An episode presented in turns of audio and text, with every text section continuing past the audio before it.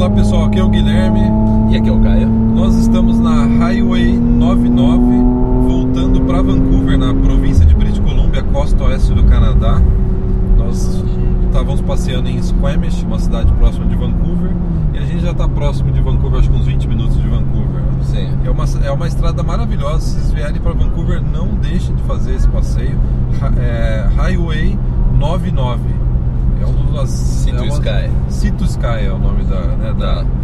A gente mar tá, ao céu. é, a gente tá fazendo umas imagens com uma outra câmera. é, só que agora o sol tá contra. Quando a gente veio, mas olha, vai ter uma vista bonita agora aqui. É, então é isso, vamos. Bom, o tema de hoje é muito comum na nossa comunidade da área VIP.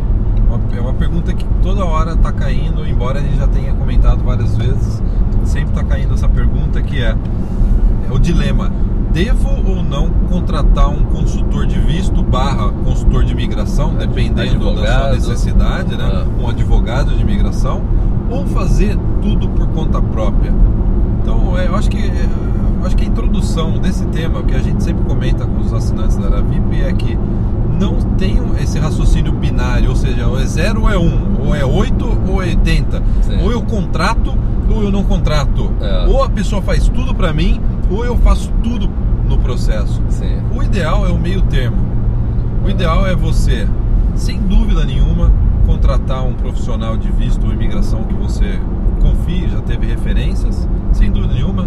Há diversos ótimos profissionais de visto e imigração que eles realmente ajudam muito Sim. as pessoas É. e ao mesmo tempo você ter controle do processo de visto e de imigração. Tá até estourando o ouvido aqui, está subindo um morro, É, porque né? é, tá. Então, é, é o que eu- é, a gente sempre comenta aos assinantes. Você vai aplicar para o visto de estudante aí no Brasil, o que, que você perder um final, de, perder entre aspas, um final de semana estudando no site oficial, com as informações oficiais, quais são os requerimentos para o visto estudante, que documentos eu preciso reunir, como eu devo fazer o pedido, etc. Por que, que você não perde um final de semana antes, se você decidir contratar o Sim. profissional, perde um final de semana estudando o processo. Eu acho que não é um tempo perdido, na verdade, é um tempo ganho, né, cara? Não, e isso faz. Eu acho que é anos, anos que eu, eu já falei, eu venho falando isso, eu já falei, inclusive até virou ah, uma frase que às vezes quando, na, na área VIP, ah, quando o Caio fala isso, isso, isso. É porque o ponto é o seguinte: mesmo que você contrate um, um advogado, um consultor de imigração, é, eu sempre recomendei que tente entender do conheça a aplicação do seu visto ou que seja da imigração, um visto estudante, tente entender o máximo possível. É, estude, veja se não tá, se você não tá deixando nenhum documento de fora, se você acha que deve colocar um documento, de repente um consultor fosse que não precisa, ou vice-versa, o consultor que precisa, você acha que não, anota, vai mais a fundo nisso, porque o que eu- a frase que eu sempre falei é a seguinte: ninguém tem mais interesse em ter esse visto, esse processo aprovado do que você. Ninguém tem mais. Você é o principal interessado nisso e se der certo, você é a pessoa que vai mais ganhar com isso, se der errado, você é a pessoa que vai mais perder com isso. Então é por isso que, mesmo que você contrate alguém, é, trate como se você não estivesse contratando ninguém. É, sem dúvida. E, Caio, a gente no decorrer dos anos, a gente fez diversos pedidos de visto para nós, para mim, para você, a imigração minha, a sua imigração, a imigração da sua esposa, a imigração da minha esposa. Nossos Esten- vistos, né? Todos os vistos, Todos os pedidos de extensão de vistos nossos aqui, pedido de extensão de visto para os nossos pais, imigração para os nossos pais. Pela nossa experiência, a maior parte das vezes, a gente confessa que a gente fez por conta própria. Sim. Mas já teve vezes, até por ser um visto novo, que está surgindo um procedimento novo, que não existe ainda, vou falar, jurisprudência, né? Que já existe, já existe, já, já, já tem alguém já tirando esse tipo de visto. É. A gente recorreu sim a como uma segunda opinião a uma advogada de imigração. Sim. Então a gente, o que a gente fez?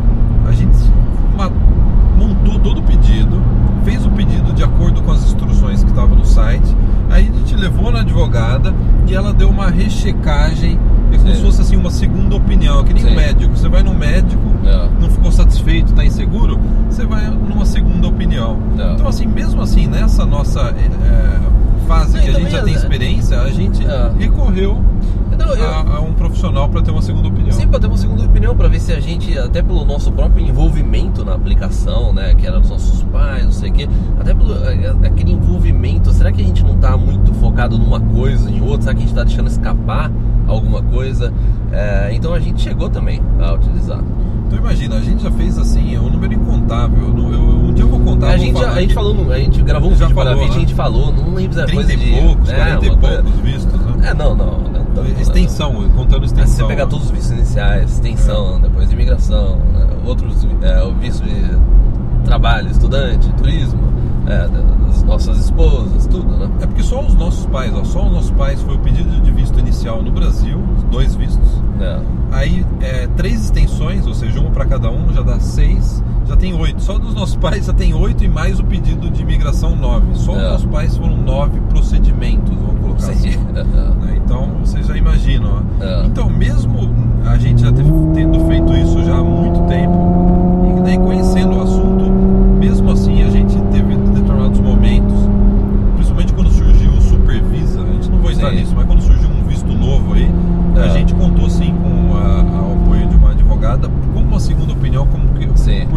tema novo. Porque a gente fez um pedido semanas depois que entrou o visto, uma coisa assim. Sim, é. Não, não, não lembro. É, faz, foi muito curto ainda. Então, é essa a mensagem que a gente tem para dizer. Se você está nesse dilema, devo ou não contratar, faça isso. Antes de você contratar o adv- o advogado, o consultor de visto, estude o processo, entenda o processo e o mais importante, tente montar o pedido É. de visto, o pedido de extensão e já leva por esse profissional É. com eh, já o negócio andado, porque isso vai ser bom para você também vai ser bom para o profissional que É. vê que você está interessado e sabe que tem um segundo Não, olho. E até a comunicação, fica, até a comunicação fica mais fácil, porque se de repente você contratou um consultor, uma consultora e ela falou, tá, tá faltando um documento aqui, esse, esse. Se você já sabe, já tá familiarizado com aquilo, fica muito mais fácil de você entender o que essa pessoa tá pedindo. Cara, né? sabe o que é curioso? Que às vezes eu vejo eh, assinantes, às vezes até reclamar, pô, eu não gostei de tal consultor, não gostei de tal advogado, aí você começa conversando, assinante, É. você descobre, na verdade, ele não gostou porque ele não entendia do assunto e não está entendendo o que o consultor, o advogado está querendo dizer. Sim, é. é. Então tem isso também, é essa coisa que você está falando da comunicação. Ela Facilita a comunicação, É. facilita você entender o que o, o- o profissional está fazendo e até Sim. avaliar o trabalho dele. É, é. Então É. eu acho que era essa mensagem que a gente tinha para passar no vídeo. Sim. E a gente tá aqui nos lugares mais bonitos de. Eu acho que do Canadá, né, cara? Vamos exagerar, né? É, um é. dos lugares mais bonitos do Canadá, Highway 99. que Super já- legal de dirigir aqui, né? Eu vi um vídeo esses dias colocando as 10 estradas mais bonitas do mundo para você dirigir. É. E essa. Olha essa vista agora. E essa estrada tava na lista. É É, claro que essas listas são mais para é turismo. é né? turismo, né? Mas não deixa de ser maravilhoso, né? É. É. É, então é isso. Por até esse vídeo é só. Não se esqueça de se inscrever no nosso canal do YouTube, clicando lá embaixo também, ativar as notificações. É, eu acho que é isso. gente. Até o próximo. Thumbs up, subscribe. tchau, tchau.